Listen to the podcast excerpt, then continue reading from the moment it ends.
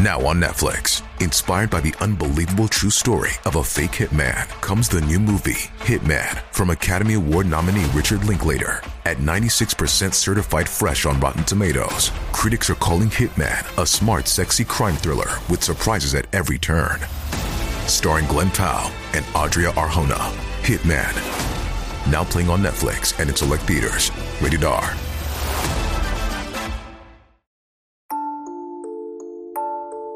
ゆっくりの、怖い話。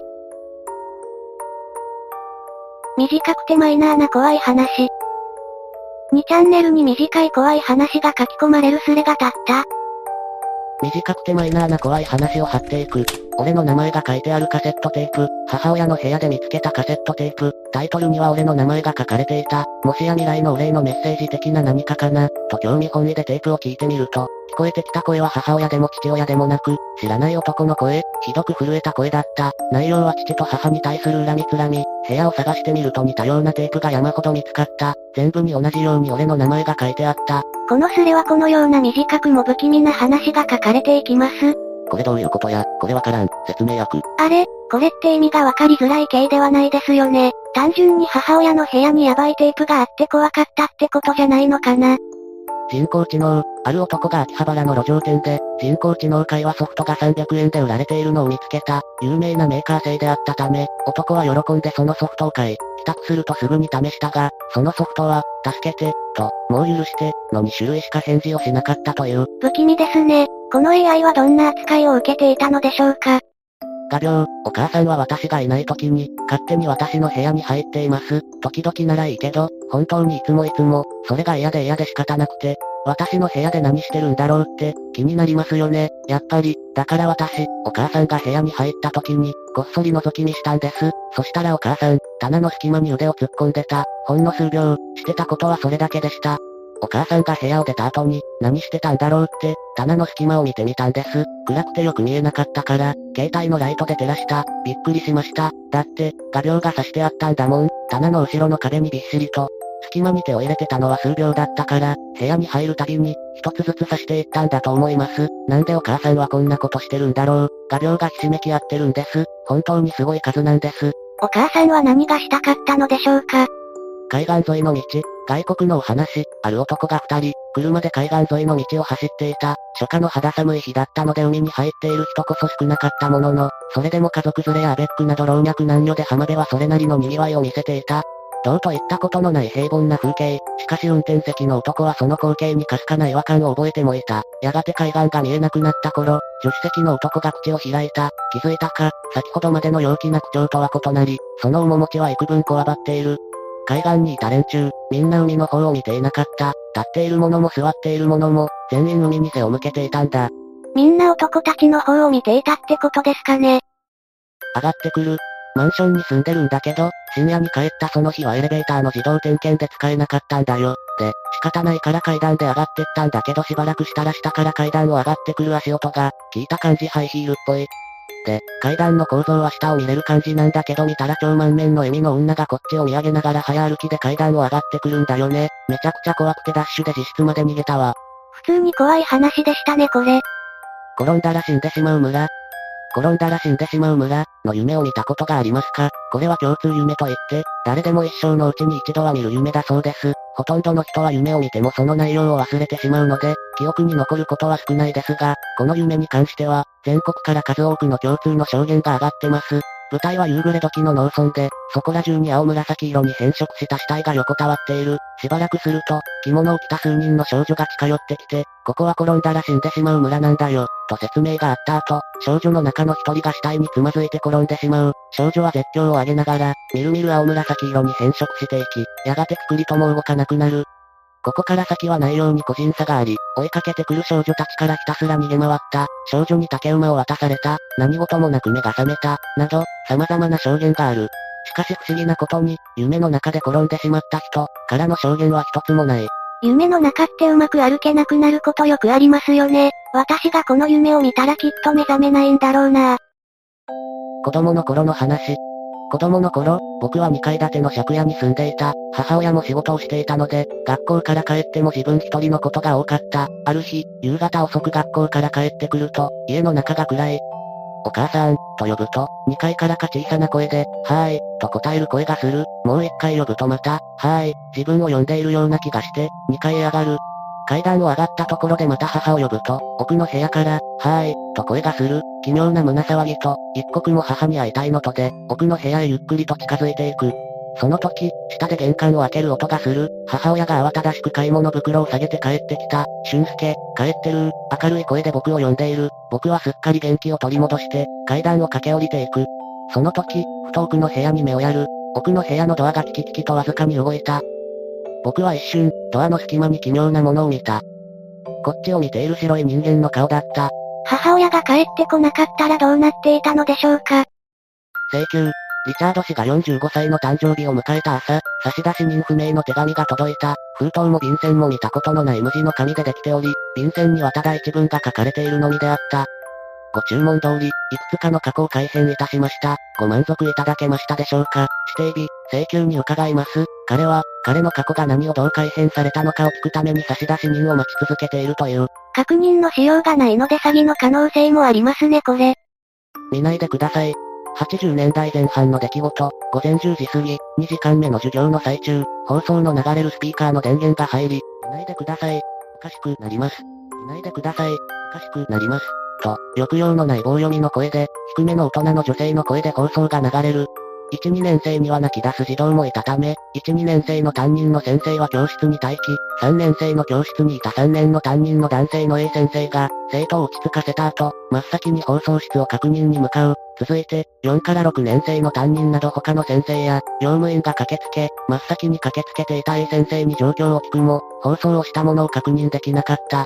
当時、学校にいた女性の先生は、みんな授業中だった。学校では、外部の者が学校に侵入し行ったいたずらとして、防犯体制を強化した。俺が小学校に入学するだいぶ前に起きた事件、真っ先に駆けつけた3年生の担任の A 先生は、その事件の日から、体調不良を理由に仕事を休むようになっている。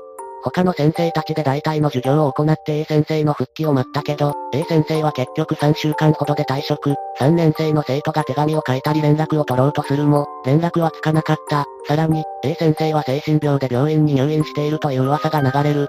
九段の流れた謎の放送。さえ、なります、はボソボソとした口調だったため、生徒の間で、こう聞こえた、いやいやこうだ、と様々な意見が流れたが、一番多かった意見が、見ないでください。おかしくなります。何も言わんかったらミーシンのになんで見てまうようなことを言うねん。まるで見てほしいかのように。押すなよ、押すなよ、的なあれですかね。鳴らす部屋。目が覚めると知らない部屋にいた。ドアも窓もない白く四角い部屋の中、狭い部屋の真ん中に一枚の紙だけが落ちていた。聞こえてくる音と同じ音を鳴らしてください。同じ音を鳴らすのをやめれば毒ガスが出てあなたは死にます。見ると天井の端に小さな通気口がある。天井は妙に高く通気口には届きそうにもない。全く意味がわからない。一体何がどうなっているんだ。考えを巡らせながら、とにかくじっと耳を澄ましていることにした。この紙に書かれた通りに音が鳴るのを待つしかない。それがきっと脱出のきっかけになるはずだ。一体何時間経ったのだろう。何もせずただじっと耳を澄まし続けていたが、もう限界だ。俺がこうやってじっとしているのをどこかでニヤニヤしながら見ているに違いない。畜生、なんなんだ、出してくれ、耐えきれず壁を思い切り叩きながら思わず叫んでしまった。するとほどなくして四方から壁を叩く音とともに叫び声が聞こえてきた。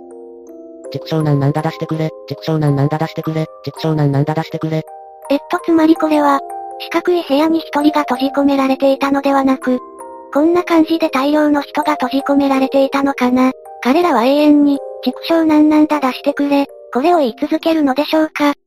変わった日、小学校に上がる前だと思う。ある朝に目を覚ますと、隣で寝ている兄以外、家に人の気配がなかった。家中を見て回るが誰もいない。不安になって兄を起こそうと声をかけ、肩をゆするが目を覚まさない。どんなに激しく揺り動かしても、ぐにゃり、ぐにゃり、とするばかりで死んでいるかのようだ。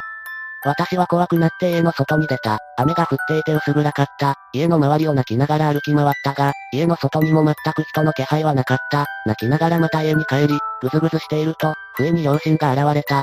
どこに行ってたの？と聞いても答えてくれず、お父さんはここにいるよ、お母さんはここにいるよ、と答えるばかりである。わけがわからなかったが、とにかく両親は戻ってきて私は安心した。そこに兄が現れた。兄の顔を見た私は息を飲んだ。そこにいた兄は兄ではなかった。背格好は似ている。しかし、昨日までの兄、さっきまで隣で寝ていた兄と顔が全然違う。目つきがきつい。鼻が細く高い。頬がこけている。髪がペタンとしている。あの不思議な朝のようなことは、あれが最初で最後だった。しかし兄自体は、それからもずっと兄とは思えない男の子のままだった。この手のって証明されていたような。え、こんな現象あるんですか？詳しい人いたら教えてください。羊、小学生の頃の冬の話、母親は台所で料理してて俺はテレビを見てた。インターホンが鳴って、母親が出た。どうやら父親がいつもより早く帰ってきたらしい。手が離せないからと言われ、俺は玄関の鍵を開けに向かった。廊下の奥からドアを叩く音と、寒い早く開けてくれという父親の声が聞こえた。小走りで廊下をかけて、玄関を開けた。父親の顔をした羊が俺の目の前にいた。ドアを閉め一目散に逃げたが、母親は父親が帰ってきたと思っているのでなかなかリビングに来ない父を迎えに玄関へ行った。鍵が開いているのに開けてくれと言ってるのを不審に思ったのか、母親はドアスコープから外を見た。途端に悲鳴を上げ俺を抱えてリビングへ逃げた。急いで父親の会社に電話をかけると、父親は会社にいるという、玄関の外の声は確かに父親だったのにだ。何分経ったかわからないが母親と抱き合ってじっとしていると、再びインターホンが鳴った。母親の尋常でない慌てぶりと、ドアの外に何かいるということを聞いた父親がどうやら通報したらしく、警察の人が来ていた。玄関口で警察と話していると父親が慌てて帰ってきた。警察はまた不審者が来たら迷わず通報してくださいと言って帰った。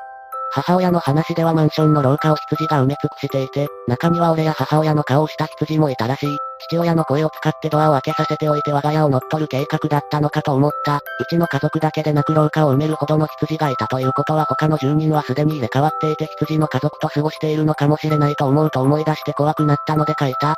イルカが攻めてくる話は知っていますが羊まで攻めてくるのでしょうか？恐ろしい。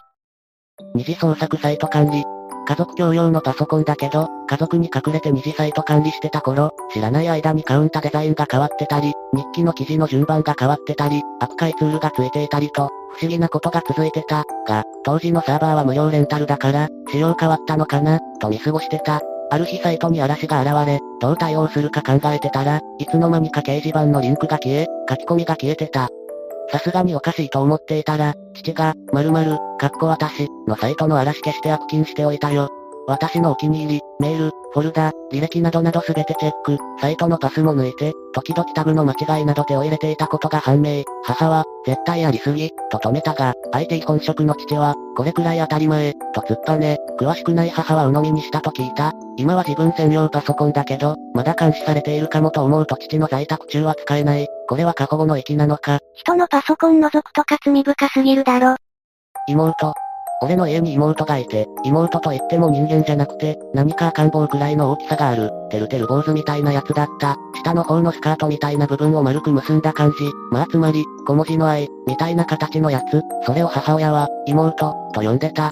俺がずっと小さい頃からそうだったから、幼稚園の頃まで俺は、あれが妹なのだと思ってた。幼稚園にいる他の子で、妹がいる、と話す奴がいると、あいつの家も、あれがあるんだと思っていた。俺の家の、妹は、食卓に座ったり、ソファに腰掛けたり、家族として扱われているようだった。食事時になると、母がそれを椅子の上に置いたりしてた。そして、妹が置いてある、みたいに俺が言うと、母はいつも怒った。座る、じゃないとダメらしかった。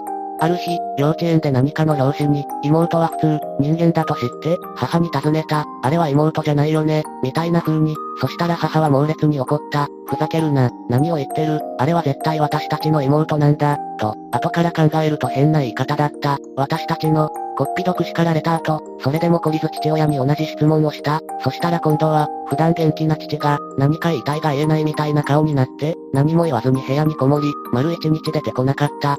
小3の時に、父が死んで3日もしないうちに、母親と一緒に近くの山へ車で行った、見晴らしのいい崖みたいなところで車が止まった。いつも、妹は外出しなかったけど、この日だけは車に乗ってた。母は車から、妹を降ろし、あんたはここにいなさい、という。何をするのかと思ってたら、妹の首と胴体がくびれてる部分を、バチンとハサミで切って、投げ捨ててしまった。母はいつも、妹を大切に扱ってたから驚いて、いいのと聞くと、お父さんが死んだから、もういいのと言われた。それから、母との間で、妹の話は一切でなかった。あれは一体何だったのか尋ねようとしたけど、先延ばしにしてたら去年母が死んだ。この話、友人に話しても何が怖いのか聞かれる。俺自身は結構怖い。何かの宗教とも思えないし、何かわかる人いないいなさそうだけど。怖いですねこれ。私は父親に嫌がらせをするために狂った演技をしていたに一票入れます。皆さんの推理も聞かせてください。